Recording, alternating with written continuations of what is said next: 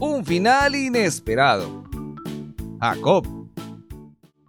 Mm, no me gusta admitirlo, pero a veces no soy el tipo más agradable. Cuando mi padre Isaac se estaba quedando ciego y estaba cerca de morir, él deseaba darle a mi hermano gemelo, Esaú, todas sus riquezas y ponerlo como jefe de todo. Esaú era un poco mayor que yo, por lo que la bendición de ser el primer hijo le pertenecía. Pero mi madre y yo hicimos un plan para robarle su bendición. Cuando Isaac le pidió a Esaú que fuera a cazar y le preparara su comida favorita, yo me colé en la tienda de mi padre mientras mi hermano no estaba. Tu voz suena extraña. ¿Estás seguro que eres Esaú? Sí, padre. Mentí. Déjame tocarte los brazos. Porque Esaú tenía brazos velludos.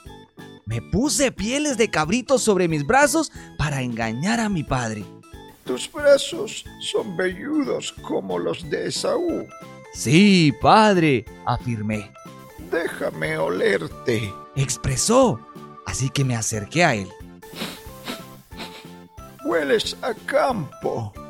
A fin de cuentas, debes ser Esaú. Entonces mi papá me dio su bendición. Cuando él muriera, yo recibiría todas sus riquezas y todos en nuestra familia me servirían. Tan pronto como salí de la tienda, Esaú entró con aquella comida especial y le pidió a nuestro padre su bendición, pero ya no quedaba nada para mi hermano. Esaú se puso furioso y a partir de entonces me odió. Yo había mentido, había engañado, se lo había robado todo. Estaba tan enojado que planeó matarme. Mi madre me envió a vivir con mi tío Estuve lejos mucho tiempo. Me casé, tuve una familia y poseía muchos animales. Pero nunca olvidé a mi hermano. Yo quería arreglar las cosas. Decidí hacer lo correcto. Incluso si eso facilitaría la venganza de Esaú. Envié un regalo a mi hermano.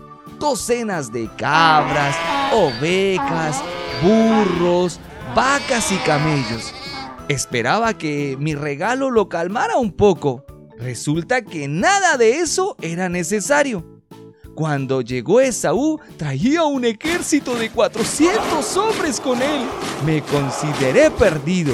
Pero cuando Esaú me vio, corrió hacia mí, me abrazó, me perdonó en ese preciso momento.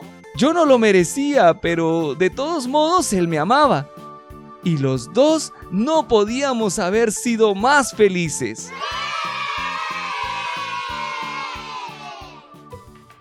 Mentir y hacer trampa nos puede hacer sentir terribles, totalmente repugnantes.